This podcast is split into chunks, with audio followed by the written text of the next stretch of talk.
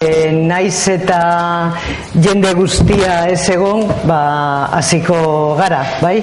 E, pizka bat e, indarrak berritu ondoren, e, hasiko gara jardunaldiaren bigarren zatiarekin. E, aurkezpenak e, bueno, e, gazteleraz egingo du, bai? Guztion, e, guztiok e, ondo ulertzeko, hasieratik. Bueno, eh, pues eh, voy a presentaros eh, a, a, Diana, que está conmigo en la mesa y que nos va a compartir la segunda ponencia de esta jornada. Diana Carolina Peláez Rodríguez es profesora asistente del Centro de Educación para el Desarrollo, sede principal.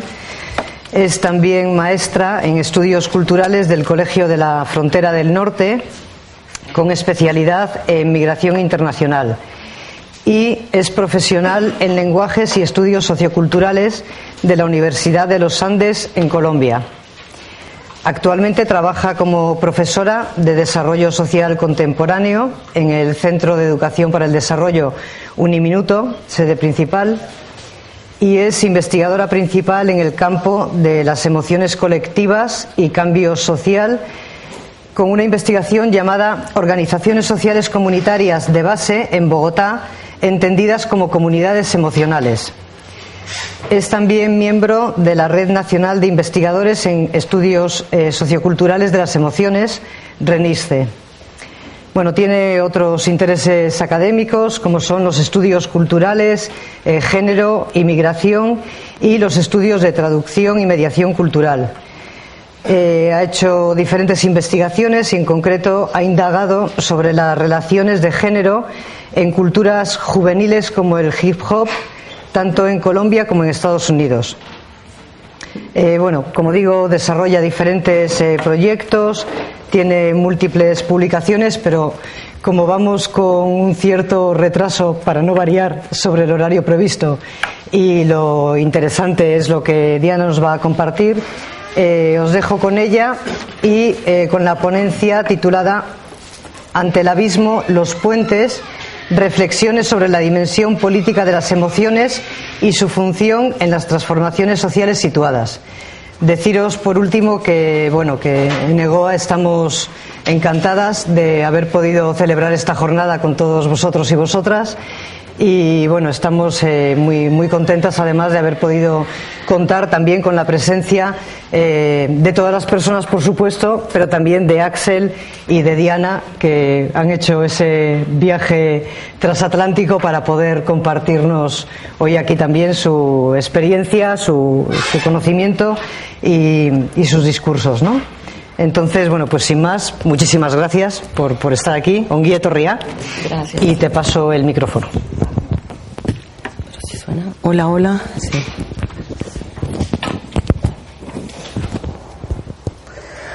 Bueno, buenas tardes. Me disculpo un poco, tengo la voz algo ronca. El viaje, el aire acondicionado y en fin, han causado estragos, pero espero que si me, si me están escuchando mejor así. Vale. Eh, bueno, agradecer a, los presentes, pero también sé que estamos con presencia virtual. Eh, entonces agradezco estas ganas de eh, tener un encuentro sensible e intelectual en este momento. Eh, he imaginado este momento, llevo dos meses desde que me invitaron, imaginando cómo sería este encuentro, el tipo de audiencia, eh, si son estudiantes, si son profesores, eh, de dónde serían, algunos latinoamericanos, puede ser que haya algunos colombianos, múltiples localidades. Eh, pues que van a encontrarse hoy con la que tengo hoy para presentar con mi localidad, mi tipo de contexto y mi lectura de, de mi realidad. Gracias, gracias por este contacto. Gracias a Gema y a Maya por ese contacto también supremamente auténtico que tuvimos en octubre del año pasado cuando vinieron a Bogotá y ahí tuvimos nuestro primer encuentro. Reconocieron el trabajo eh, del Centro de Educación para el Desarrollo de Uniminuto, que es donde colaboro, y eh, nuestro interés auténtico del estudio de la dimensión política de las emociones. Eso ha venido siendo parte de los grupos de, de las líneas de investigación desde hace unos tres años allí en el centro. De ahora en adelante, para referirme al Centro de Educación para el Desarrollo, lo voy a llamar SET, para que lo tengamos en cuenta.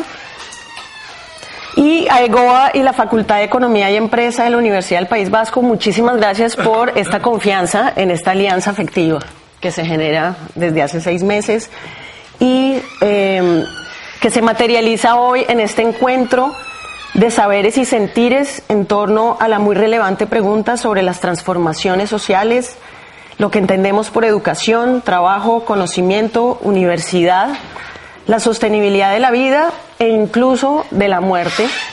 Hablaremos de algunas estructuras necropolíticas por allí, entonces es clave. Básicamente esta jornada de compartir metodologías, ideas, ilusiones y también decepciones y pesimismos y optimismos. Gracias también a esta tierra por recibirme. Eh, saludo a sus ancestros, a su historia y sus luchas, de las cuales quisiera saber más a fondo. Bien, em, brevemente les hablo sobre mí. Em, yo no sé si esto suena bien ahí. Nací en Bogotá, en una familia de abuelos campesinos que llegan a la capital huyendo de la violencia de los años 40. Mis padres son primera generación de personas que pudieron acceder a la educación secundaria pública Hoy en día en Colombia, a pesar de que en la Constitución dice que la educación es un derecho, realmente es un servicio, está regulada por el mercado. Yo tuve la oportunidad de estudiar en una universidad privada eh, y mi, eh, eh, ¿cómo se dice ahí? La colegiatura, la, la matrícula, em, tenía un precio que dependía de la declaración de renta de mis padres. Esa política ya no existe hoy. Eh, hoy esta universidad, bueno, sin esa política tiene una cuota fija y es la más alta del mercado. Muy seguramente hoy mis padres no hubieran podido eh, darme esa educación allí. Sin embargo, no me hubiera preocupado porque las universidades en Bogotá pululan. Hay 53 universidades privadas y 7 públicas. Entonces, en alguna de esas, digamos, hubiera podido encontrar mi lugar. Ahora, traigo esto a colación porque esto ha afectado eh, la relación que tenemos con el conocimiento. Em, entendemos ahora la educación superior en un modo cada vez más intenso como medios para asegurarnos un mejor lugar en el mercado laboral, el cual es cada vez más precario. Las relaciones que se tejen con el conocimiento, la creación y la imaginación no responden a las necesidades de la comunidad o del espíritu, sino aquellas del mercado desde lo que llaman hoy emprendimiento, tecnología e innovación. Es el entrenamiento perfecto. Desde la cuna se perpetúan y acrecientan las grandes injusticias y desigualdades que vivimos. El día de hoy conversaré sobre la Colombia que me afecta, pero también la que espero afectar. Y espero que este andar sea puente para ustedes, un puente para que conectemos nuestros mundos y nuestras posibilidades de transformarlos. El lente de lectura se hará desde la dimensión política de las emociones, entendida como ese fluir de posibilidades éticas y estéticas, donde los dispositivos de dominación de los poderes hegemónicos encuentran tierra fértil para sentarse en los cuerpos y estatizar historias de amor, odio, miedo o indiferencia para perpetuarse. Pero donde también se pueden gestionar resistencias creativas para transformar esos repertorios heredados e incluso construir redes donde siempre han primado los distanciamientos. Por eso el nombre que le he dado a esta presentación, ante el abismo, los puentes, reflexiones sobre la dimensión política de las emociones y su función en la transformación, en las transformaciones sociales situadas.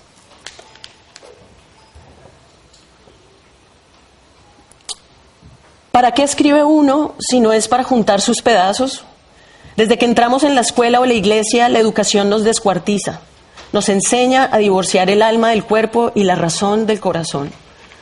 Sabios doctores de ética y moral han de ser los pescadores de la costa colombiana que inventaron la palabra sentipensante para definir el lenguaje que dice la verdad. El posicionamiento de vida sentipensante que sugiere Eduardo Galeano en este pasaje indica que la razón y la intuición coexisten en una complementariedad dinámica. Lo contrario pareciera ser una ficción imposible y no obstante es la ficción que se ha establecido como la dominante a tal nivel que hasta la escuela y la iglesia, como es el locus tradicional de formación ética y moral, la reproducen incuestionadamente. Esta charla es una zona de contacto de posturas epistemológicas y de reflexiones que celebran las bodas entre razón y corazón. Para ello haré circular unos datos sobre Colombia y así ir entrando en contexto. Y después entraré a ubicarnos teóricamente en la postura del estudio de las emociones que el grupo del SET ha desarrollado. Luego pasaremos por el llamado abismo y así luego entrar a cruzar algunos puentes. Finalmente conversaremos y escucharemos sus reacciones y percepciones. Iniciaré entonces invitándolos a, a que cerremos los ojos y que traigamos a la mente los signos, las ideas que tenemos sobre Colombia.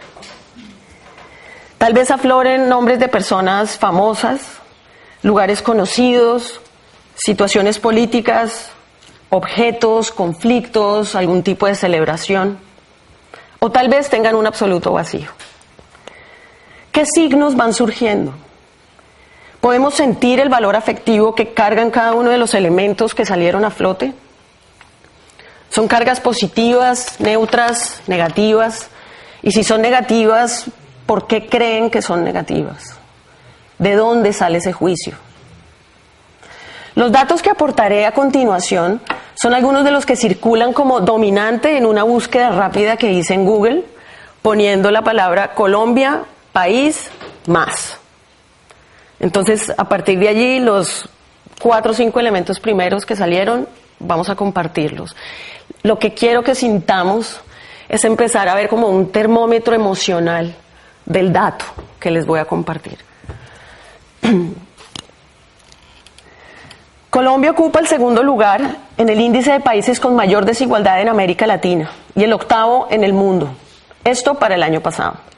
Según el Banco Mundial, el 10% de los más ricos en el país ganan cuatro veces más que el 40% de los más pobres.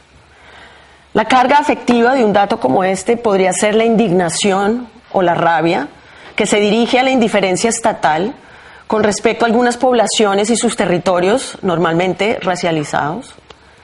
Pero al mismo tiempo aparece la condescendencia por los múltiples modos, muchas veces dolorosos y hasta violentos, a los que estas poblaciones recurren para aparecer en el mundo. La Agencia de la ONU para los Refugiados, ACNUR, reveló el año pasado que Colombia sigue siendo el país con más desplazados internos, 7 millones de personas. Siria es el que más expulsa fuera de sus fronteras, van 12 millones, pero Colombia es el que más expulsa al interior de sus fronteras. Es un segundo lugar que no le da orgullo a nadie y es un dato que se ha venido midiendo desde los años 90 apenas, pero que guarda una historia de décadas atrás de continuos desplazamientos por múltiples generaciones de violencia. Tenemos la violencia bipartidista de principios de los años del siglo XX, las luchas guerrilleras de los 70, 60, 70 y que gracias al acuerdo de paz firmado en 2016 con uno de los grupos pareciera que se ha terminado. También está el conflicto armado grueso que desde los años 80 incluye al narcotráfico, el accionar de grupos paramilitares en los noventas y las múltiples bandas criminales que surgieron de estos después de su desmovilización para el control del narconegocio. A eso aumentémosle la fallida guerra contra las drogas por parte del gobierno. Composiciones estéticas distintas de una misma cultura de violencia, repleta de pedagogías de la crueldad, para usar un término de la antropóloga Rita Segato. Para muchos este dato nos hace cerrar los ojos y sentir el dolor social que produce, pero que al abrirlos simplemente desaparece. Tercer dato que comparto. No todo se ve tan triste en estos datos. Llevamos como 10 años llevándonos el segundo lugar como el país más feliz del mundo, según la encuesta anual global de, realizada por Gallup Internacional. De hecho, en 2016 ocupamos el primer lugar. Ante nuestra realidad objetiva, esto parece ser un absurdo. Pero es interesante comprender al nivel de las subjetividades la relación que parecemos tener con la felicidad. La pregunta que hacen en esta encuesta es, ¿usted se siente personalmente muy feliz? ¿Feliz? ¿Ni feliz ni infeliz? ¿Infeliz o muy infeliz con su vida? A lo que 87% de mil colombianos encuestados respondió ser muy feliz o feliz. Y solo un 2% afirmó no serlo. Desde 2012, la Red de Soluciones de Desarrollo Sostenible de la ONU da a conocer su informe mundial de la felicidad. Este informe ya nos viene a aguar la fiesta de esta primera encuesta, pues hace un trabajo mucho más riguroso en cuanto a que hace un análisis de los factores principales para sustentar la felicidad, como lo son el cuidado, la libertad, la generosidad, la honestidad, la salud, los ingresos y la buena gobernanza experimentada. Aquí sí son los países del llamado primer mundo los que se llevan los primeros lugares. Colombia ocupa el puesto 38 en 155, entre 155 países. Y aunque no se ve tan mal, y de hecho causa algo de sorpresa y deja una idea de optimismo, nos convoca a reflexionar sobre el estado de sostenibilidad de la vida en el resto del mundo. Hay definitivamente mucho dolor. Bueno, como anclaje epistemológico, nuestro grupo de estudio de las de las emociones en el SED usa indistintamente los términos emociones y afectos. Algunas posturas, como las de Brian Masumi, piensan los afectos como intensidades o zonas de suspenso, incluso metalingüísticas, y que las emociones son la enunciación, lo inteligible de lo sentido, lo mediado por la cultura. Para otras posturas más relacionales, como la de Sara Ahmed, emoción y afecto son movimientos dinámicos que alinean o median la relación entre lo psíquico y lo social, lo individual y lo colectivo, y por lo tanto su uso indistinto es posible. Dentro de estas posturas relacionales, ¿qué significan las emociones? No es una pregunta relevante, sino para qué sirven, es decir, su función social. Para entender estos movimientos dinámicos, vámonos a la etimología de la palabra emoción. Esta viene del latín emovere, palabra que explicita un movimiento direccionado de salida, un desalojo, un mover hacia afuera, y se usa para expresar esos movimientos de paso de un estado habitual a otro. Las emociones entonces se mueven, pero efectivamente no son solo movimientos, sino que también son apegos o fijaciones que nos pueden conectar con otros cuerpos. Lo que nos mueve o nos conmueve nos estatiza o fija al mismo tiempo en un objeto y su lugar. Nos abraza a ese lugar, nos da morada. Es así que reconocerse movido o afectado por algo significa fijar ese cuerpo como un otro y transformarlo en un objeto de sentimiento cargado de valores afectivos acumulados en el tiempo. Estos movimientos dependen de circulaciones acumuladas históricamente que no habitan los cuerpos, sino que los hace aparecer en tiempo presente desde su valor emocional. A estas relaciones circulantes, Ahmed las llama economías afectivas. El afecto no reside en un objeto o signo, sino que es efecto de la circulación entre objetos y signos. Los signos incrementan su valor afectivo como efecto del movimiento entre ellos. Mientras más signos circulan, más afectivos se vuelven. Ya Spinoza lo dijo en su momento cuando expresaba que los cuerpos son cosas singulares que en sus múltiples encuentros y composiciones no paran de afectarse, aumentando o disminuyendo su potencia. Esta capacidad de afectar y ser afectado constituye también su condición paradójica como potencia y vulnerabilidad al mismo tiempo como bien lo señala Bacarezza en su interpretación de la ética de Spinoza. Esta es precisamente la dimensión política, la cual explicaremos más adelante. En nuestra continua lectura del mundo, reaccionar significa conectarme con ese objeto o rechazarlo. Las emociones, entonces, son la orientación de esa fijación que resulta en acercamiento o rechazo. Es importante aclarar que si bien las fijaciones hacen historias y heredan historias, estas no pueden ocurrir sin un espacio para su aparecer. Para Larry Grossberg, el afecto territorializa.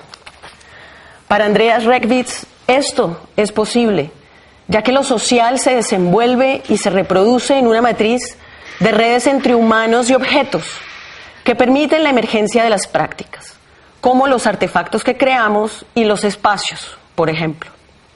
Por lo tanto, no se puede reducir la sociabilidad y menos la emocionalidad al campo de la intersubjetividad. Esta expansión de fronteras refiere entonces a entenderlas desde la noción de interobjetividad y dice, solo vía los objetos se puede aprehender el espacio y solo vía los objetos se puede detectar la omnipresencia de los sentidos y los afectos, los cuales se dirigen usualmente hacia ellos y son afectados por ellos. Bajo estas luces entendemos entonces que las emociones implican un espacio y este debe haber sido apropiado por sus usuarios, el cual siempre activa los esquemas y rutinas implícitas de quienes lo habitan.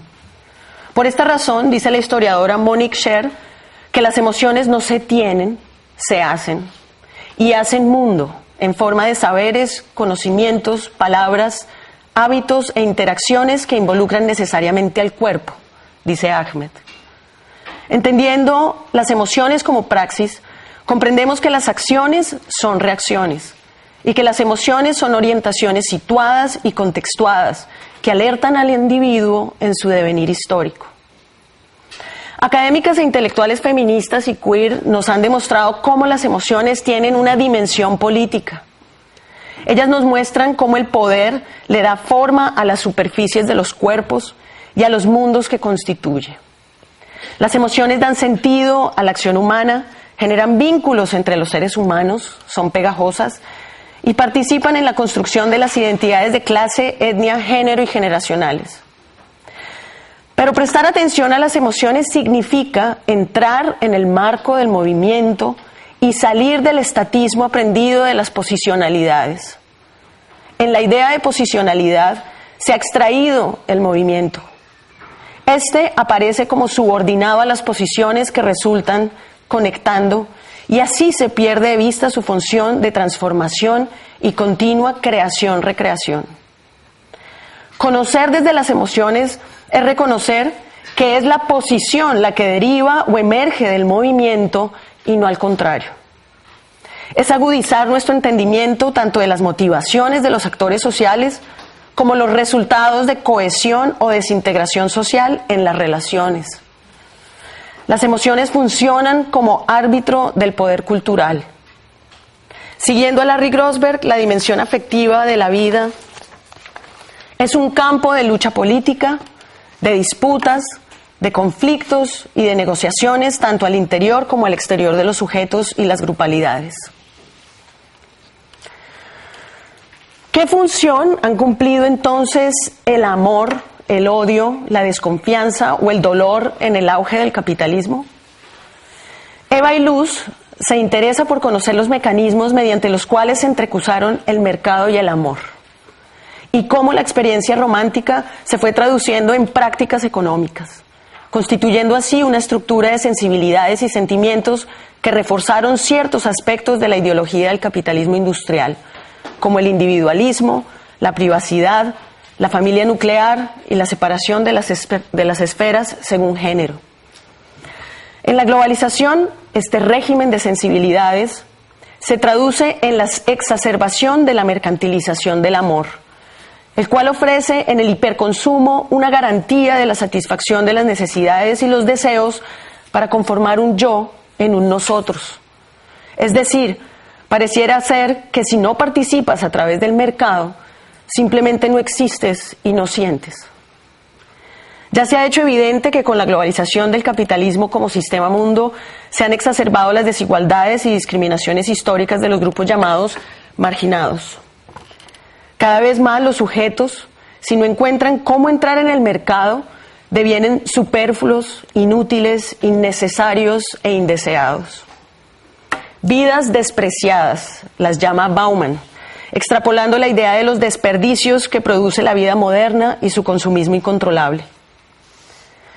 ¿Qué mecanismos de soportabilidad al desahucio hemos desarrollado? Estas subjetividades rezagadas de Bauman se presentan de un modo bastante más complejo en las ciudades latinoamericanas. Desde América del Sur, señala el argentino Adrián Escribano, el diagnóstico del desarrollo del capitalismo neoliberal se entiende de la siguiente manera. El capitalismo se ha transformado en una gran máquina depredatoria de energía, especialmente corporal, que ha transformado, configurado, redefinido sus mecanismos de soportabilidad social y los dispositivos de regulación de las sensaciones, al mismo tiempo que es un gran aparato represivo internacional. Esta gran máquina depredatoria ha sido explicada desde el lado hedonista del consumo de los cuerpos que buscan placer en la conceptualización del capitalismo farmacopornográfico propuesta por Paul Beatriz Preciado, pero también ha sido pensado desde el lado del dolor y la violencia en la propuesta de la transfeminista mexicana Sayak Valencia con el término de capitalismo gore o gore. Ella toma el término prestado del género cinematográfico eh, en donde reina el derramamiento de sangre explícita e injustificada. En este capitalismo aparece una nueva subjetividad. Los sujetos endriagos los llama y toma esta idea de la literatura, eh, que es un monstruo de cruce hombre, hidra y dragón. Los endriagos son aquellos que hacen uso de la violencia como herramienta de empoderamiento y de adquisición de capital, pero también la usan como mercancía que se dirigirá a distintos nichos del mercado gore, donde podemos encontrar ofertas de productos y servicios como las drogas, la prostitución, la venta de órganos humanos, la venta de violencia intimidatoria, el asesinato por encargo, entre otros. Estas demandas tienen una posición geopolítica específica que concibe a los países en vías de desarrollo como las fábricas productoras de mercancía GOR para el consumo global. No es gratuito que ahora personajes como Pablo Escobar y su sicario estrella alias JJ hayan entrado a la cultura pop global de Netflix. La llegada de la naturalización artificial y lúdica de este arquetipo al primer mundo evidencia simplemente que estas subjetividades se han aceptado como deseables en la cultura en general. El capitalismo Gore nos dice, nada es intocable, todos los tabúes económicos de respeto hacia la vida han sido rotos, ya no hay lugar para la restricción ni para la salvación, todos nos veremos afectados. Así se ha impuesto una economía política de las sensaciones, en la que se dibujan mapas que anudan redes conflictuales, espacialidad, cuerpos y sentires que implican la mercantilización de la vida como primer eslabón de la dominación. Colombia está inmersa en una economía política de las sensaciones que llevan privilegiando el dolor y la violencia a través de la proliferación de masculinidades guerreristas en forma de fuerzas armadas, narcotráfico, paramilitarismo, guerrillas y bandas criminales que han encontrado en la negación y desaparición del otro los destierros y la extracción, insostenible de los recursos y los cuerpos como el modo de vivir en el mundo. Mediante la gestión de la muerte de unos y el gozo de otros mantienen su poder. Pero también hay que decir que desde múltiples puntos de fuga dentro del mismo contexto se ofrecen otras matrices culturales emocionales hacia afectividades que promueven el contacto para reconocer que el otro es lo que hace posible el yo y apostarle a no quedarnos solo con relaciones transaccionales y utilitarias, sino que podemos movernos hacia reciprocidades de largo aliento. Escribano nos ayuda a entender que este capitalismo depredatorio se vale de dispositivos de regulación de las sensaciones que resultan en la producción y reproducción de la desafección. Él, él nos convoca a abrazar la prioridad ético-política de apuntar nuestra atención en la dirección de los dispositivos de regulación de las sensaciones, pues estos dispositivos regulan las formas de sociabilidad y sensibilidad en tres sentidos básicos Primero, codifican las emociones. Segundo, normalizan las sensaciones. Y tercero, uniforman sentimientos. Uno de estos dispositivos es el llamado dolor social. El dolor social es un proceso corpoemocional que resulta de nuestro reconocimiento y valoración de las normativas que distinguen y ubican a unos cuerpos en los lugares del disfrute de las ventajas o del padecimiento de las desventajas del sistema social. Las fuentes de dolor social son las distancias percibidas y sentidas entre lo que reconocemos como las necesidades y los medios para satisfacerlas, las metas socialmente valoradas y las capacidades disponibles, y lo que se tiene y a lo que se puede acceder. En la vida cotidiana nos enfrentamos continuamente a esos procesos de reconocimiento y valoración y sentimos la carga emocional de nuestra ubicación social dentro de dichas normativas.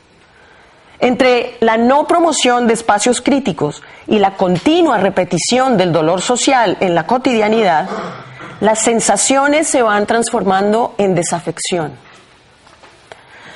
La desafección para escribano es el estado de naturalización de las fuentes de dolor que van aumentando y se van haciendo cada vez más cotidianas. La desafección implica el aumento de la tolerancia al malestar y produce un estado de aguante ante la fuente de dolor, generando un permanente me da lo mismo, no es mi problema, cada uno en lo suyo, el mundo es así, y otras cristalizaciones de esa sensibilidad que muestra la aceptación del dolor. Por lo tanto, no debemos entender la desafección como un estado de ausencia de emociones, sino que es una emoción en particular. Este tipo de sensibilidades son las promovidas continuamente por la dominación capitalista para así garantizar su continuidad. El dolor social entonces, luego de hacerse carne primero, se transforma en callo. La exposición sostenida al dolor inicia una espiral entre parálisis, reproducción y olvido de las fuentes de dolor. El dolor social, anestesia. Por esta razón, para Escribano, el dolor social es uno de los lugares de la dominación capitalista. Es uno de los dispositivos de regulación de las sensaciones que provocan de modo efectivo la coagulación de la acción social y que resulta en su beneficio para la perpetuación del sistema. Desde esta perspectiva, al olvidar las fuentes de dolor social, la precariedad se entiende hoy como esa condición de caída creada por la propia persona o grupo, provocado por sus propias acciones y pasiones, por sus propios fracasos. Sus decisiones son las únicas culpables de su estado. Pero Judith Butler nos recuerda que este sentido de la precariedad ha sido instaurado desde la ética del individualismo moderno colonial y desde allí regula nuestras sensibilidades. Por esta razón, uno de nuestros imperativos éticos y estéticos como comunidad transformadora es luchar por el reconocimiento de que las condiciones de precariedad creciente por las que un elevado número de personas se ven expuestas cada vez más a la indigencia, al desempleo, al analfabetismo, a la desnutrición, a una atención sanitaria inadecuada, entre muchas otras, son impuestas. La precariedad es algo que no controlamos, es como una muerte lenta que escapa a nuestras manos, dice Butler. Esto se debe a nuestra condición de vulnerabilidad, entendida como algo que no se puede prever, ni anticipar, ni tampoco dominar por adelantado. Para Butler, los cuerpos son vulnerables porque están expuestos, expuestos a la historia, a la precariedad, a la fuerza, pero también a lo que es impremeditado y venturoso, como la pasión y el amor, o a la amistad repentina y a la pérdida súbita o inesperada. Y es en la conciencia de esa zona continua de exposición al mundo donde yace la dimensión política de las emociones, el poder de sus orientaciones, las direcciones éticas y morales de sus movimientos, y las conexiones o fijaciones que hace. Las emocionalidades son direccionamientos que dotan a los otros y al todo en general de significado y valor. Por lo tanto, son históricamente situadas y contextuadas en las relaciones de poder que confluyen en los espacios. Atender a las emocionalidades como territorios de lucha, de transformación social, es entender que son zonas de contacto donde se reproducen múltiples mandatos socioculturales y que una de sus funciones es precisamente mantener las jerarquías sociales, fijando a los cuerpos de los otros allí, en el lugar que les corresponde. Pero es también entender que son zonas abiertas de posibilidad, desde donde también puedo resistir creativamente, responder, confrontar y cambiar las relaciones de dominación desde otro hábitus afectivo. También es entender que puedo cambiar mi disposición aprendida de la desconfianza y el temor por la apertura a una amistad repentina y el cuidado de los otros y del todo como cuidado propio. Ya desde varias posturas feministas como las que se constituyen desde la ética del cuidado e incluso las de coloniales y poscoloniales han reconocido que el compromiso que se traduce en transformaciones en el hábitus emocional de dominación requiere de hacedores de conocimientos que den forma material a estos sentires. Si cuidar es un hacer y mover y es mover una situación, entonces aquellos a los que les compete deben también ser movidos por ella. Lo que se requiere es promover espacios que como redes conecten los sentires y materialicen el carácter subversivo del cuidado y la interdependencia. La relación enseñanza-aprendizaje que resulte en conversaciones, escrituras, poesías y creaciones en general construyen relaciones y comunidades en el sentir, incluso en el disenso. Desde este paradigma, la creación artística no es de unos pocos para unos pocos, sino que todos tenemos la capacidad de convocar conocimientos para mover y ser movidos, afectar y ser afectados. La cultura emocional o afectiva es un ensamblaje de redes que involucra artefactos, subjetivaciones, formas de percepción y sensación, actividades rutinarias, conocimientos y esquemas implícitos, cambios físicos y, por supuesto, también prácticas discursivas sobre las emociones que conforman un patrón reconocible. Todo este ensamblaje conforma la dimensión estética de la realidad en su sentido más amplio. No desde la definición reducida de estética que refiere al arte como belleza, sino entendida desde la raíz griega de aestesis, que hace referencia tanto a las formas rutinarias en que las cosas son sentidas y percibidas corporal y mentalmente, como también a los modos placenteros o dolorosos en que estas sensaciones y percepciones afectan los respectivos cuerpos y mentes.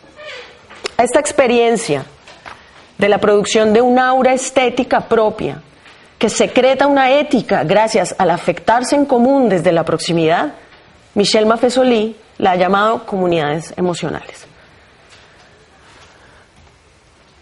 Vamos a ver un video. Ahí se podrías apagar la luz para el video, por favor.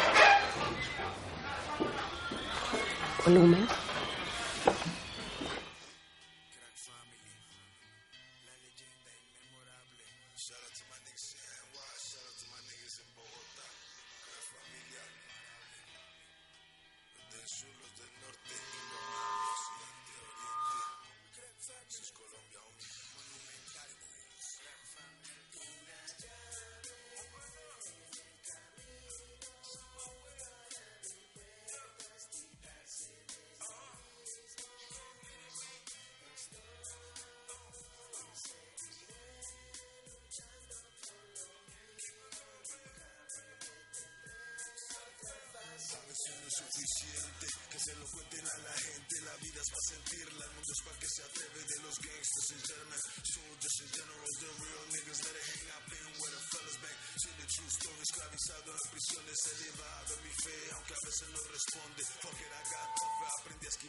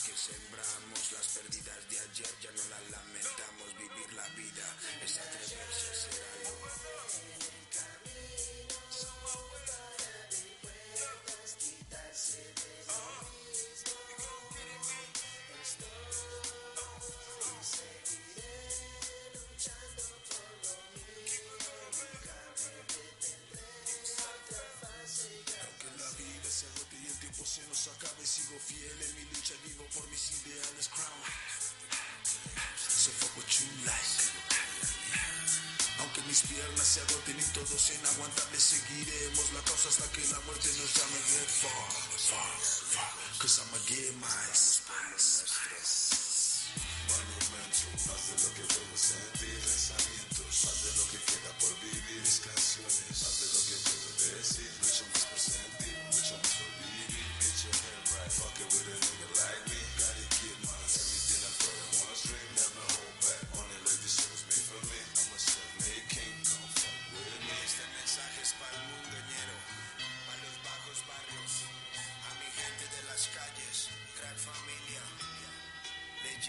inmemorables, leyendas inolvidables.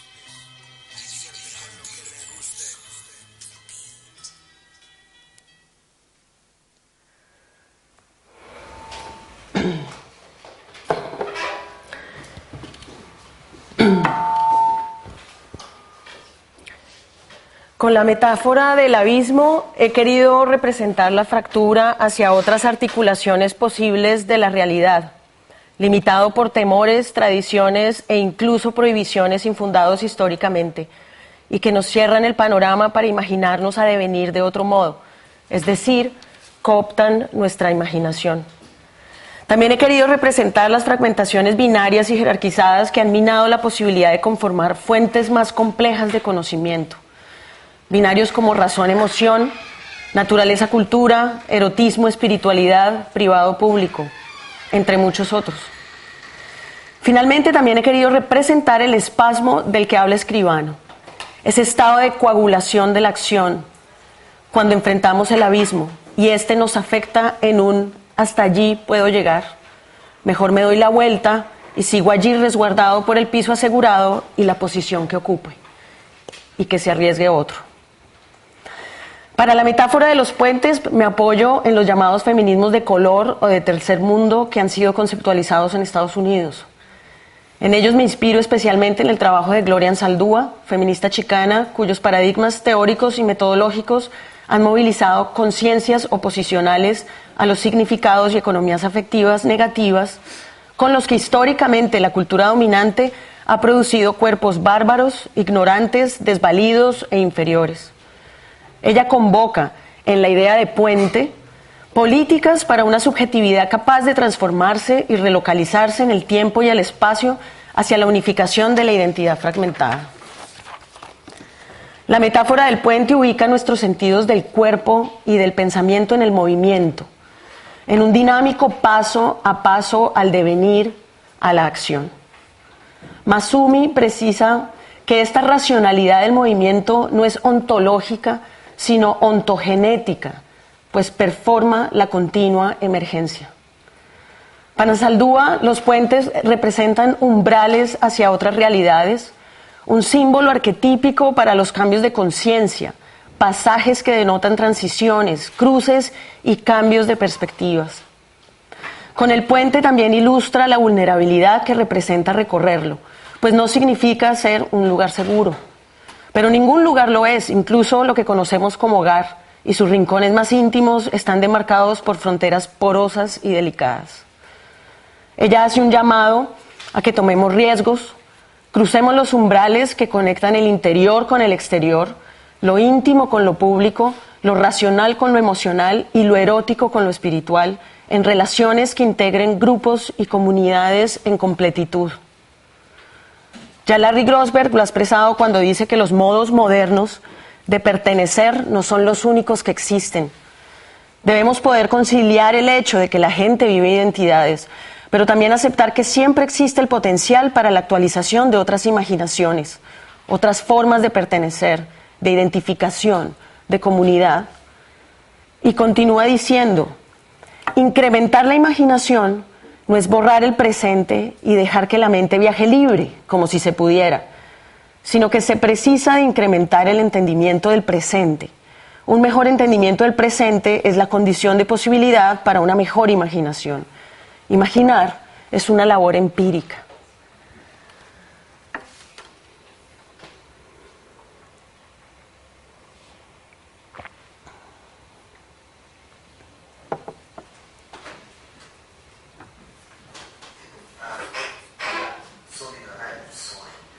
digo e faço, não supõe sou milionário do sonho. É difícil para um menino brasileiro, sem consideração da sociedade, crescer um homem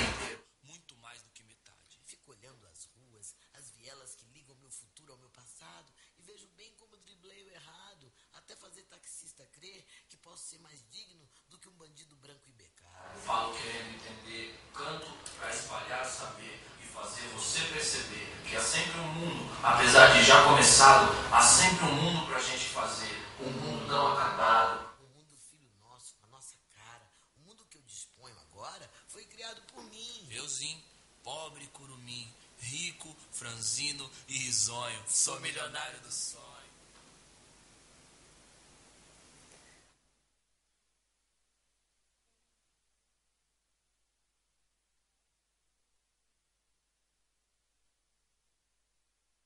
Bueno, aquí una pequeña, una pequeña anotación. Gloria Ansaldúa es una mujer chicana, es, sobre todo su pensamiento está escrito en inglés, pero ella usa mucho el español y, y palabras del náhuatl para construir su epistemología de frontera.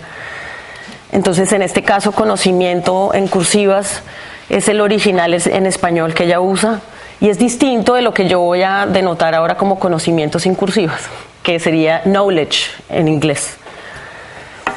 En su Path of Conocimiento o Camino al Conocimiento, Ansaldúa describe una integración entre lo personal y lo público, un ser afectado y afectar, que integra conocimiento, emociones, espiritualidad y acción. Llamo conocimiento a ese aspecto de la conciencia que te obliga a actuar sobre el conocimiento adquirido. El conocimiento ocurre cuando abrimos todos los sentidos, habitamos conscientemente el cuerpo y decodificamos sus síntomas. Abrimos nuestra atención y comprendemos sus múltiples niveles, los cuales incluyen nuestro entorno, las sensaciones y respuestas corporales, nuestras acciones intuitivas, las reacciones emocionales y lo más importante, las imágenes que se crean en nuestra imaginación. Desde este conocimiento, no solo la emocionalidad, sino la espiritualidad son formas válidas para conocer y ocupan el mismo nivel que la ciencia y la racionalidad. También son prácticas de cuidado y sanación que se traducen en actos públicos para conectar integralmente lo individual con lo colectivo. Para las epistemologías y pedagogías feministas chicanas, la espiritualidad es nuestra relación con el ser, con los otros, con la naturaleza, con el universo, con los ancestros y con la fuente sagrada y misteriosa de la vida y la muerte. La espiritualidad es fundamentalmente mantenerse en relación ser consciente de nuestra interdependencia y conectividad con todo lo que se ve y no se ve. Bajo estas luces, Ansaldúa señala que como forma de indagación espiritual, el conocimiento se adquiere a través de actos creativos como la escritura, el arte, el baile, el curanderismo, la enseñanza, que tanto nos compete en, este, eh, en estas jornadas, la meditación y el activismo espiritual rompiendo las prisiones mentales y emocionales y profundizando el rango de percepción, se pueden conectar la reflexión y visión interior, es decir, la conciencia mental, emocional, instintiva, espiritual y corporal, con la acción política, social y las experiencias vividas para generar saberes subversivos. A esta movilización interna de conocimiento que se traduce en actos públicos, ella lo llama activismo espiritual. En este paso de conocimiento, ella describe siete niveles que van desde el trabajo íntimo, reflexivo e intuitivo y se va tornando más creativo hasta que llega a la acción pública, los cuales por tiempo y efectividad de la charla no profundizaré acá, pero que les recomiendo explorarlos, pues llenan de sentido su camino o puente al conocimiento. Comparto aquí el primer paso. Ella lo llama el arrebato. Es ese paso que se da sobre el abismo y trata de congeniar con nuestro sentimiento de vulnerabilidad, pues aceptar la posibilidad de dolor nos saca de la dimensión privada y actúa como catalizador para la creación de comunidades políticas y espirituales. Los daños tienen historia. El dolor no es el efecto de una historia de daño, es la vida corporal de esa historia. Ella está convencida de que el dolor, al igual que el amor, son de los agentes más poderosos para la transformación, porque nos anclan en el cuerpo y por lo tanto nos convocan a abrir nuevas relaciones desde las heridas. En los procesos de desmembramiento emocional se genera un impulso creativo que busca romper, recomponer los pedazos hacia otras formas. Volvamos de nuevo a Buenaventura con la foto que dio apertura a esta charla. Esta ciudad comprende el, comprende el puerto más importante de Colombia, moviliza el 60% de exportaciones e importaciones al país de bienes tanto legales como ilegales, y se ha considerado que el 80% de su población vive en la pobreza. Buenaventura es una de las ciudades más violentas de Colombia, con un índice del 50 de 56% más homicidios que en el resto del país. Es un ejemplo de la indiferencia estatal y un campo de guerra entre todas las fuerzas del mercado GOR que se movilizan en el país. Al fondo, no sé si se alcanza a ver, detrás de las casas podemos ver las grúas en el muelle. Dos fuerzas no tan distintas han querido desterrar a esta comunidad del barrio Santa Fe. Por un lado, el gobierno quiere extender el puerto, el cual factura hoy 122 mil millones de dólares al año. Y por el otro, las varias bandas criminales que buscan extender sus territorios se luchan las zonas cerca al agua y al puerto, tanto para la salida de los productos que comercian como para vender los, los predios a los proyectos de desarrollo en la ciudad. En 2014, un incendio acabó con 35 casas. Buscan desalojarnos, decían los habitantes a los medios. Hoy resisten y nuevas casas de madera se han erguido. En otro barrio, Puente Nayero, cansados del protagonismo de la necropolítica en su barrio y rehusarse de no ser más torturados, amenazados y sentirse aterrorizados y asfixiados por la guerra entre las bandas criminales de los urabeños y la empresa, se organizaron autónomamente en la defensa de su territorio. Luego recibieron apoyos de algunas ONG, organizaciones eclesiásticas e incluso la Policía Nacional para resguardar los alrededores. Hoy se autodenominan espacio humanitario o comunidad de paz. El primer acto de territorialización fue destruir la casa de Pique, una casa de tortura y desmembramiento de cuerpos que estaba al final de la calle. Y también expulsaron a todos los miembros de las bandas. En un mural que hay en la entrada se establecen los nuevos compromisos comunitarios que rezan, no, se alcanza a ver muy bien, pero algunos dicen, no usaremos ninguna forma de violencia, nos protegeremos los unos a los otros dentro del espacio humanitario, educaremos a nuestros hijos en el respeto por la vida. En los ejercicios de resistencia, reformulación y sanación de la realidad que han sido convocados desde el daño y el dolor, se hace prioridad el no caer en la victimización o la fetichización de la herida, como la llama Ahmed, sino que debemos promover un recordar como las, como las superficies de los cuerpos, incluyendo los cuerpos de las comunidades, llegaron a ser heridas en primera instancia. Jabel Hooks lo ha señalado antes. La tarea no es olvidar el pasado, sino librarse de su, de su dominio.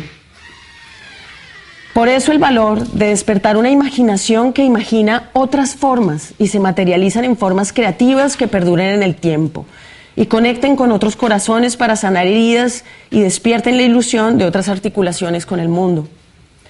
Raúl Sibeki nos invita a dar cuenta de las peculiaridades latinoamericanas conformadas por relaciones diferentes y que existen, se reproducen y crecen al lado de las dominantes con el término inacabado de sociedades en movimiento. Moverse es romper la inercia, es transitar hacia otro lugar al que históricamente han estado asignados. El análisis de los movimientos implica concentrarnos en las relaciones sociales, los vínculos familiares y de compadrazgo y las reciprocidades de largo aliento, las cuales son potencias que anidan en el seno de las comunidades como secreto de sobrevivencia, de su existencia, de su diario vivir. Pensar el movimiento es entonces pensar los flujos y las circulaciones.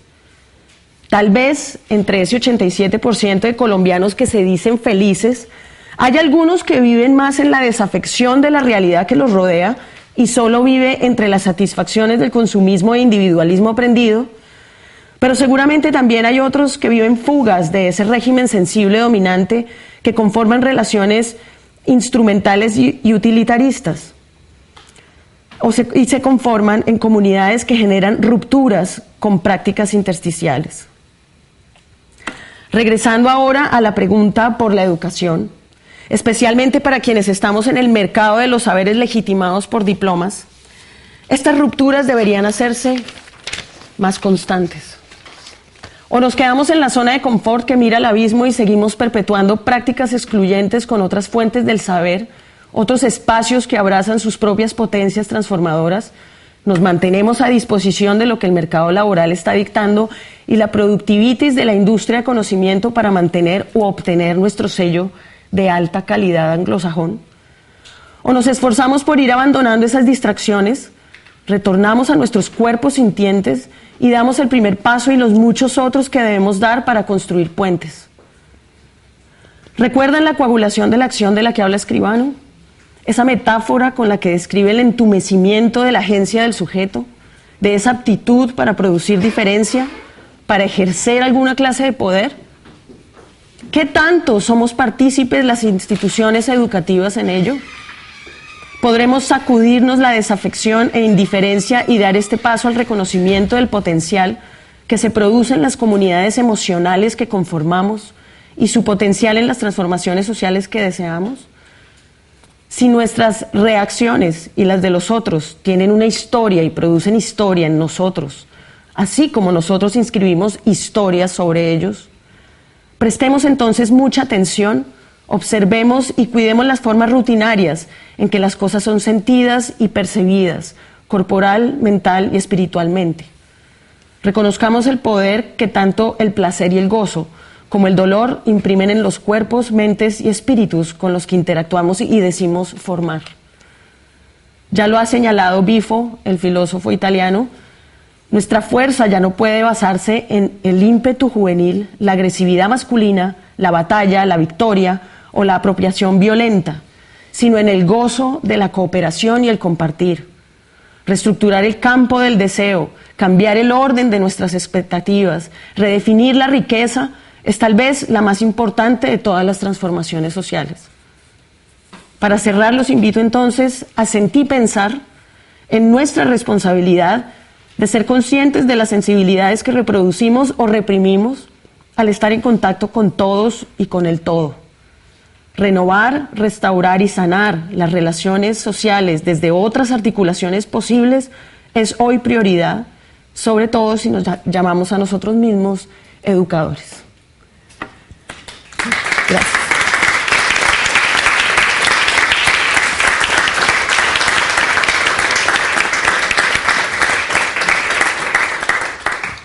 Bueno, es que recasco, Diana.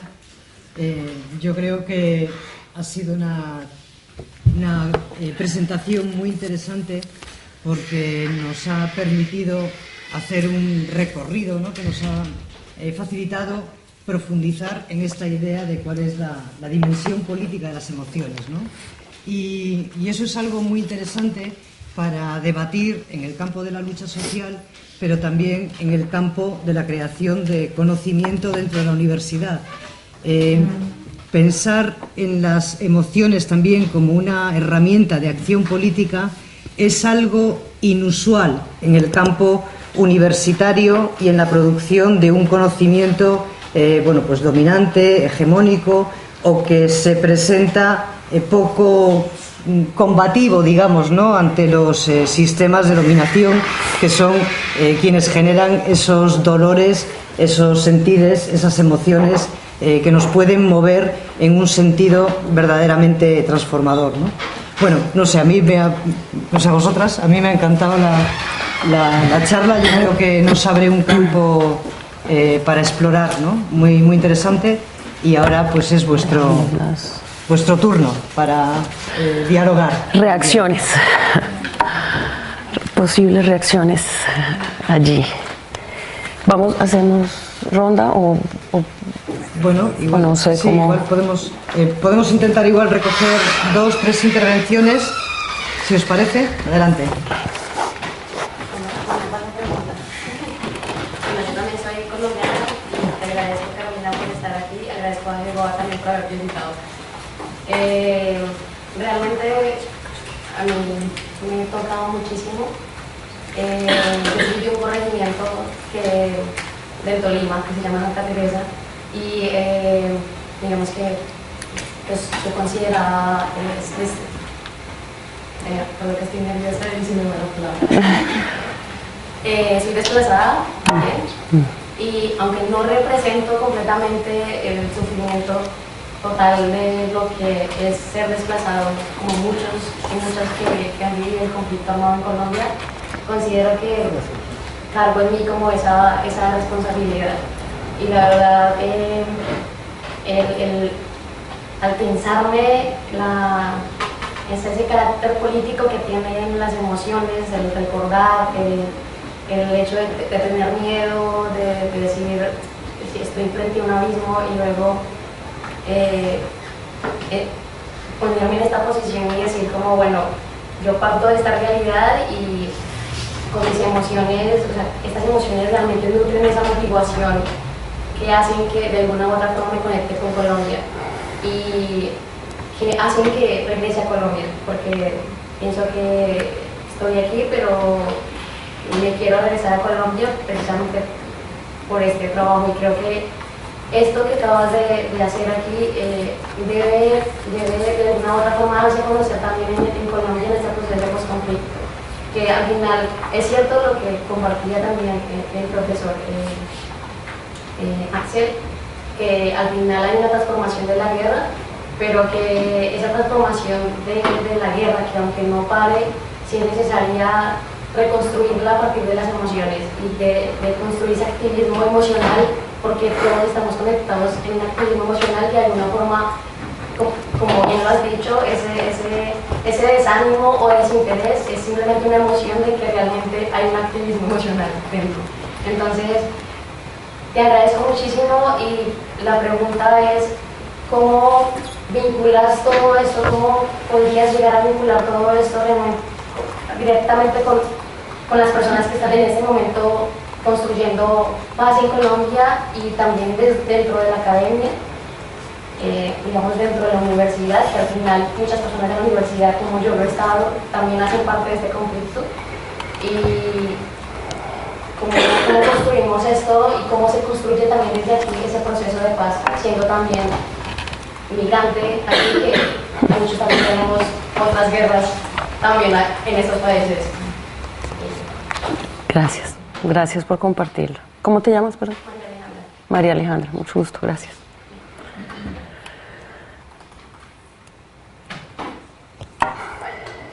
Bueno, muchísimas gracias Diana. La verdad es que eh, bueno, ha merecido muchísimo estar escuchándote para mí. Y eh, la verdad es que estoy sobrecogida por muchas cosas y necesitaría volver sobre el texto, lo quisiera leer varias veces, subrayar, porque nos ha estado muchísima información. Pero sí compartir eh, tres cosas que me venían a la cabeza. ¿no? Una, eh, Recuerdo, yo he estado en Colombia en dos momentos, en 1999 y volví en el 2015, y noté, percibí un cambio social tremendo a nivel de, a nivel de relacional y una apertura. Y seguramente, claro, estaba totalmente condicionada por el proceso de paz y esa expectativa de, una nueva posibilidad para Colombia. ¿no? Y recuerdo además que hablando con un amigo común que tenemos con Claudia, otra compañera que está aquí en, el evento, que también es de, es de Colombia, y él decía que después de haber estado aquí en España 10 años, cuando regresó a Colombia, también percibió, como yo, eh, que las relaciones habían cambiado y que eran más afectuosas, ¿no? Y decíamos, ¿y esto por qué? Y pensábamos, ¿no? reflexionábamos que quizás tenía que ver con la conciencia de la vulnerabilidad, que es tan interesante, ¿no? lo que nos plantea Judith Butler. Y entonces pensaba yo, claro, es que ¿cómo es posible en un país donde el nivel de seguridad es tan alto eh, y la vulnerabilidad ¿no? Eh, frente a la posibilidad de seguir viva o no, de luego otra vez arroje también esa capacidad de la gente de vivir la alegría, ¿no? Y no sé hasta qué punto serán fiables o no fiables estas encuestas de felicidad, pero sí me parece importante que, claro, que hay una relación entre vulnerabilidad y felicidad porque tiene que ver con la capacidad de aprecio de la vida, de las relaciones, de las posibilidades. Entonces, yo no me lo quiero perder, no es para el futuro, ¿sí? Es para ahora, la vida la tengo hoy. Esta es la primera reflexión que me venía al escucharte. La segunda también me ha, recordado que Carmen Magallón que es una investigadora eh, feminista sobre temas de paz y que eh, crearon una, revista en su día, En Pie de Paz, y dice, eh, todo el trabajo que hacían, ¿por qué lo hacían? Y ella dice, pues comenta su libro, lo hacíamos porque nos queríamos. O sea, la importancia de las relaciones afectivas, del amor, ¿no? O sea, y relacionado también con esto, me venía también la importancia también, eh, para mí es fundamental, ¿no? El tema de las relaciones y los vínculos, ¿no? Cómo entablamos, o sea, nosotros no son instrumentos, nosotros no, no son objetos, nosotros somos, todos somos unos, sujer- unos sujetos totalmente emocionales, es- o sea, que vivimos, que experimentamos, que sentimos. Entonces, creo que precisamente eh, este, es, este es el tema, ¿no? De cómo salimos de estas relaciones instrumentales de un entorno de mercado capitalista donde bueno, parece que nos interesa tener relaciones porque bueno, son posibilidades, ¿no? Para pasar a esos vínculos más afectivos, más espirituales y como tú señalabas citando a Gloria Zaldúa, esa sensación de que somos un parte de un todo, de que estamos conectadas y por eso nos interesa el vínculo, porque no soy un sujeto aislado, ¿sí? soy una parte de bueno, todo eso me venía. La verdad es que estoy muy agradecida y contentísima de haberte escuchado. Gracias. Gracias. Bueno, pues por ahora puedo articular allí. Gracias por compartir esas reacciones, em, tu historia, tu biografía es la mía también. Yo también me reconozco allí. Así como dices, no entro en el en el lugar de víctima literal y de cuerpo allí, sin embargo me duele y porque me duele busco y me pienso y me hago todo el tiempo preguntas sobre cómo, cómo transformar y qué he visto. Em, tú me dices cómo vinculo un poco este tema en mi quehacer, por lo menos en la docencia, veo la desafección todo el tiempo performada segundo a segundo en todos mis estudiantes, compañeros, amigos allí con los que estamos dialogando. Y mi misión política, mi activismo espiritual allí, mi activismo eh, emocional y demás, es fisurar esa desafección, es eh, que se enraicen en sus contextos, es que vayan y los lean de, cierto, de ciertas maneras, maneras creativas, a través de la escritura, eh, es posible, a través del arte. Yo uso múltiples lenguajes, eh, el hip hop me ha ayudado mucho. Eh, la universidad con la que yo estoy, digamos que no es una universidad de élite, no trabaja con la élite, pero es más eh, de los barrios, lo que vimos aquí un poco este video.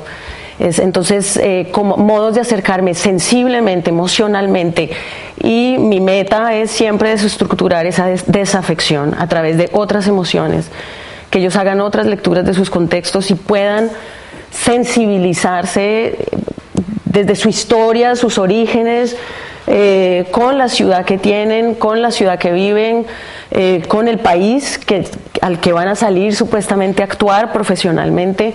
Entonces, digamos, personalmente ese es mi lugar allí político. Desde, desde la academia que yo me pienso en el espacio, pero que compartimos mucho en el set, desde varias apuestas creativas y pedagógicas otras siempre está la pregunta por cómo desestructurar esas desafecciones.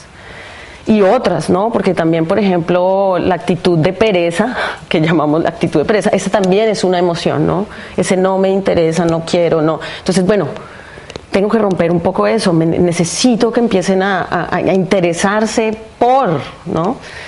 Entonces es un una constante pregunta en ese quehacer. Em, Ahora, lo que me hablas de tu experiencia en Colombia, que sentiste un cambio emocional allí en las relaciones, son más afectuosas. Yo en cambio, no sé Axel, ¿cómo la sientes tú? Yo en cambio las siento cada vez más distantes, estamos cada vez... em, hay muchos discursos polarizantes que llenan de afectividad o positiva o negativa unos lados de otros y no puedes tocar esa, esa otredad por, o por negativa o por positiva, es como no la, no la puedes descargar o recargar de otra cosa porque se arma y hay una defensa de ese lugar o de este personaje o de este lugar político o eso no es cierto y yo siento unas cargas que afectivas que nos están es como distanciando. Allí hay una gran pregunta también por parte de, de la academia, de las escuelas, bueno, vamos a poner en discusión, los vamos a poner aquí, las verdades no existen, empecemos a deconstruir estas sensaciones, porque ¿Por qué pierdo amigos en el Facebook? Porque di mi posición política sobre algo y ya me desamigaron. No, éramos amigos, pero ya no somos amigos porque ahora mostré quién soy y que siento afectividad por esta persona o por este proceso, por ejemplo, el, el- el solo hecho del plebiscito del sí y el no, en el cual el no gana, no queremos estos acuerdos. Em, las energías de esos dos, tres días, cuando se sabe el no, los del sí, los del no, era, o sea, una cultura emocional como dura, estatizada allí en sus sís, los otros en sus nos, supremamente separados. Entonces, otro lugar allí político para mí es sintamos qué estamos sintiendo cuando yo tomo una posición política o voy a favor de algo o en contra de algo, cómo los estoy construyendo, qué de mis afectos hay allí, qué son dados, cuáles son como aportados desde mi, desde mi vida, desde mi biografía, pero hay otros que simplemente fluyen porque fluyen y yo los agarro y cargo afectivamente ese lugar. Entonces eh, es como jugar a deconstruir, deconstruir todo el tiempo, ponerlos en, en- cuestión, eh, poderse empezar a entender de que la otra posición también es posible. eh, posiblemente reconocerme también en esa otra posición. Entonces, eh, yo estoy jugando todo el tiempo con la dimensión política de las emociones a partir de distintas preguntas o lenguajes. eh, pero pues yo, yo me siento, yo siento mi colombianidad cada vez más polarizada, no sé, es mi percepción, ¿no? Entonces mi lucha es por romper un poco eso, reconocernos, porque nos odiamos muy fácilmente, los colombianos nos odiamos muy fácilmente, eh, por ende, pues, yo imagino que son estas estructuras necropolíticas allí que no tienen miedo de simplemente destruir, acabar, ¿no? El otro no existe, el otro... Entonces, recuperar a este otro como otro, como un sujeto posible también que tiene derecho a estar allí también, ¿no? Y, y, y enco- reencontrarnos de otros modos, pues esa es como la lucha mía, personal, eh, en, en- en mis, en mis papeles de, de madre, de amiga, de docente, eh, ponente, en fin, ¿no? Em, esa quería, bien, no sé, alguien más si quisiera, Sí. Ah. eh, vamos a hacer la última ronda de intervenciones, por favor, muy breves, porque no sé si estamos rompiendo muchas estructuras, de momento estamos rompiendo tiempos, que también está muy bien. ¿eh?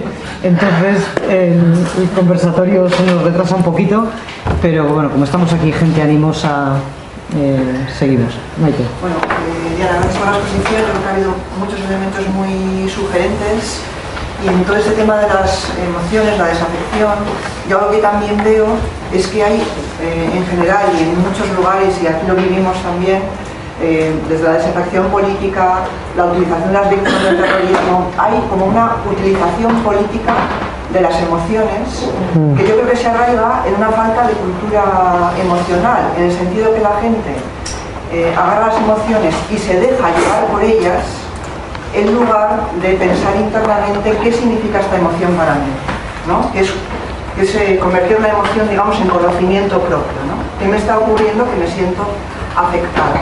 Entonces, eh, claro, la polarización también es una estrategia política, ¿no?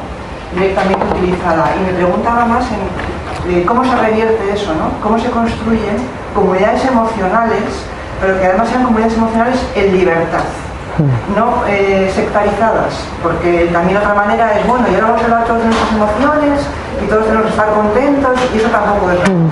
Entonces, eh, si hay, bueno, has puesto un ejemplo ahí, pero qué, qué claves o qué elementos o cómo se han trabajado comunidades emocionales, pero emocionales en libertad, o sea, no con otro tipo de utilización distinto. ¿no? Gracias. Sí. em, dos apuntes. El, el uso político de las emociones, como para aprovechar un poco allí el, la coyuntura actual política de Colombia. Estamos en, en presidenciables. Em, allí las emociones juegan un papel importantísimo porque a través del miedo y del terror se construyen como la, la única posibilidad, ¿no? Y empiezan a circular signos cargados de negatividad y odio, en este caso, por ejemplo, el signo de Venezuela, la carga afectiva que trae ese signo encima, la Venezuela y distinto venezolanos, porque venezolanos son las víctimas de este régimen de Venezuela, en fin. Entonces, ¿cómo cargar afectivamente? Yo creería un poco como hay que irnos eh, a ir entendiendo esto de la dimensión política eh, para ir viendo y sensibilizándonos de las cargas afectivas de los signos, ¿no? Porque cuando tú dices nos dejamos llevar por las emociones, pues a mí- en Colombia pasa que el WhatsApp es usado por todo el mundo, hasta la abuelita, el tío, ¿no? Todo el mundo está compartiendo sus WhatsApps y llegan así bombardeos de WhatsApps de, de odio, de amor, de terror, de, bueno, ahí uno puede leer como la afectividad, los- el- el- la economía afectiva de ciertos signos, podría ser una investigación de- cultural ahí. Em, pero entonces tal vez, bueno, preguntarnos como docentes, por ejemplo, cómo, cómo ser más conscientes de la dimensión política, de las cargas afectivas, de los signos que ponemos a circular, cómo, cómo hacer unas lecturas críticas desde, desde- de ellas. Eh, y pues es una pregunta creo que para todos no tendría, digamos, claves allí. Y con respecto a comunidades emocionales, eh, nosotros en este momento estamos en una investigación que es comunidades emocionales emancipatorias, es decir, las comunidades emocionales tienen dimensión política, claro, pero no toda la, dimensión, o sea, la dimensión política, el color de lo político no siempre es liberador, claro, o sea, puede ser autoritario, ¿no? Es decir, una comunidad neonazi con unas cualidades, eh, odio a un otro, es decir, es un- claramente una comunidad emocional, pero es una comunidad emocional del cierre, del, del, del- del odio a la diferencia, en fin, entonces, pues ese no es muy libertario, que digamos, ¿no? La- eh, la actitud política no es esa, pero entonces, bueno, unas comunidades emocionales emancipatorias, esa sería la gran fórmula, pensémosla. En el caso de, de investigación, eh, con las organizaciones sociales con las que hemos trabajado, yo trabajo allá en eh, el barrio Santa Fe, es un barrio en Bogotá, que es un barrio que, que se conoce como el barrio de tolerancia. El mercado Gore al 100%, se podría decir, allí, ¿no? Los cuerpos mercantilizados, el, lo farmacopornográfico, es decir, todo, todo allí en este, en este lugar. Y la organización con las que trabajamos tienen un espacio bellísimo que es abrir la esquina ahí de, de- bueno, abren una esquina, le llaman el parche y simplemente los invitan a sentarse a que tomar un café. Hay habitantes de calle, muchísimos. Están los hijos de las prostitutas, las prostitutas mismas. Es decir, pero se empieza, el, el abrir la puerta allí, eh, invitar a generar, hasta a, a hacerse el manicure, a charlar, a ser seres humanos en otra relación, en una relación de no utilitarismo y transacciones capitalísticas y simplemente existir, allí hay rupturas impresionantes que de, de- otras relaciones. Eh, no pareciera transformar muchísimo políticamente el barrio, pero, pero ellos ya reconocen ese lugar como un lugar para estar, para estar de otro modo, para hacer y echar chisme, cosa que no, normalmente no hacen, ¿no? Es decir, entonces, eh, en ese caso nosotros estamos leyendo que es una comunidad emocional emancipatoria, digamos, estamos emancipándonos de qué? Bueno, pues de este sistema de relaciones utilitaristas, de intercambios a través del capital, de, generar reciprocidades de largo aliento, de poderse saludar en otros ámbitos, de contarse sus vidas, es decir, esa es un poco. Hay una hipótesis allí también, es problemática, claro, estamos apenas en la investigación, pero, pero digamos hay unas intuiciones allí que nos llevan a que eso podría ser emancipatorio.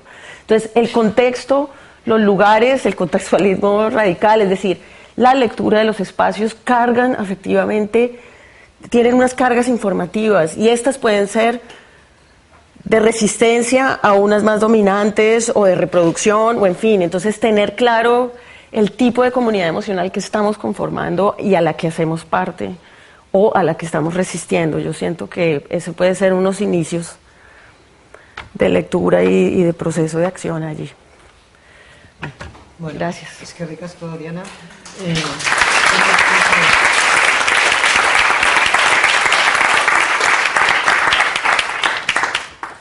Damos paso entonces al conversatorio. César, Jaume,